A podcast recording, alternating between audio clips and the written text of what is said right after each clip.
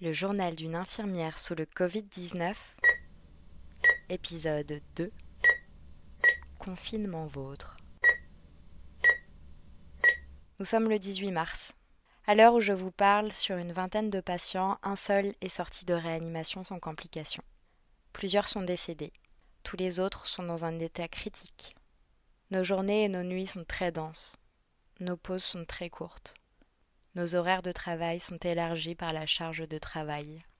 On craque à cause de la fatigue physique et mentale. Mais on s'entraide. On veille les uns sur les autres. Hier soir, j'ai entendu des gens applaudir à leurs fenêtres pour acclamer les soignants. Merci. Ça nous a réchauffé le cœur. J'en ai eu les larmes aux yeux. 21 mars. J'ai été missionnée pour former une équipe de soignants à la réanimation. Ça m'a pris des mois à être une bonne infirmière dans ce service. Eux n'ont eu que 24 heures.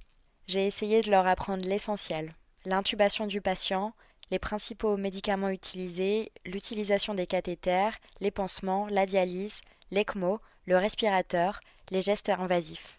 Personne ne peut apprendre tout ça en si peu de temps. On a beau avoir le même diplôme, tous les infirmiers se différencient par leur expérience professionnelle. Une infirmière de bloc n'est pas une infirmière de réanimation. Si vous me demandiez de changer de métier en 24 heures dans l'urgence, car c'est ce qu'ils ont fait, je serais vraiment très angoissée, surtout si j'ai des vies entre les mains. Sachez juste que le nombre d'infirmiers expérimentés en réanimation n'est pas extensible à l'infini. Le nombre de patients augmente, le nombre de soignants non. D'ici quelques jours, les prochains patients admis dans ces services ne le seront pas dans des conditions optimales. Ils seront pris en charge par des infirmiers stressés, en manque de repères et de compétences spécifiques. Merci à tous ces soignants. Vous êtes remarquables.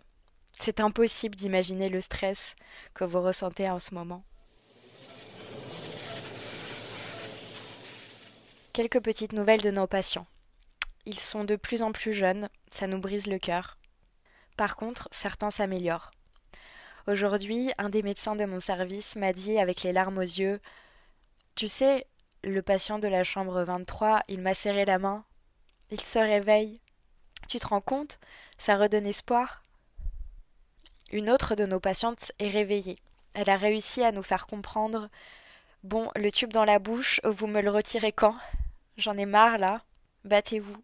Faites baisser ce putain de 2%. 22 mars. Jour de repos. Bien mérité. Mais j'ai des nouvelles du front. Trois patients ont été extubés. Trois? Je ne connais pas ces patients, je ne m'en suis jamais occupée, mais je suis tellement heureuse. On est arrivé, on a réussi. Victoire. On ne baisse pas les bras, on continue de se battre pour les autres. Il y a plusieurs choses qui me brisent le cœur avec nos patients de réanimation. Tout d'abord, le dernier contact qu'on a avec eux avant de les endormir. Au tout début, on leur disait Ne vous inquiétez pas, vous êtes jeunes, vous êtes dans un très bon établissement, vous vous réveillerez bientôt. Mais on s'est vite rendu compte que cette promesse ne pourrait pas toujours être tenue. Je n'ose même plus les regarder dans les yeux juste avant de les sédater. Je n'arrive même plus à les rassurer. Puis ils restent dans le coma longtemps. Et souvent leur téléphone portable reste dans leur chambre. Et ils sonnent. Et ils sonnent. Souvent. Les proches s'inquiètent, appellent, laissent des messages qui resteront sans réponse un long moment ou pour toujours. Ces sonneries me brisent le cœur. 25 mars 2020. Retour en réanimation. Ils ont réduit nos effectifs. Le rythme est intense. Il y a encore deux semaines, on nous demandait de prendre des pauses toutes les deux heures pour retirer le masque FFP2. Aujourd'hui, je suis sortie du service pendant 15 minutes pour manger vers 15 heures. On a le temps de rien, mais on ne peut rien faire seul. Pour laver un patient porteur d'une ECMO, on doit être au moins quatre, mais on ne trouve jamais personne de disponible pour nous aider. Chacun a ses patients, beaucoup de soins à faire, alors on compte sur les médecins. On leur donne des tâches, on leur demande de l'aide pour les toilettes. Aujourd'hui, faute de personnel, j'ai laissé mon patient baigner dans ses selles pendant quatre heures, parce que tout le monde avait quelque chose de plus urgent à faire que de m'aider à laver quelqu'un. Si des masseurs me lisent, on aurait grandement besoin de massage à la fin de nos gardes, s'il vous plaît. Mon corps entier est douloureux. Malgré tout ça, l'ambiance est toujours bienveillante. Les sourires sont toujours présents même s'ils sont cachés sous les masques. 27 mars 2020. Nous avançons vers de la médecine de guerre. Je ne mâche pas mes mots. Les effectifs se réduisent. Ils diminueront encore dans les prochains jours ou les prochaines semaines. La charge de travail est trop importante pour faire les choses correctement. Nous sauvons les patients, certains en tout cas, mais on ne les soigne plus. Ou en tout cas, pas autant que d'habitude.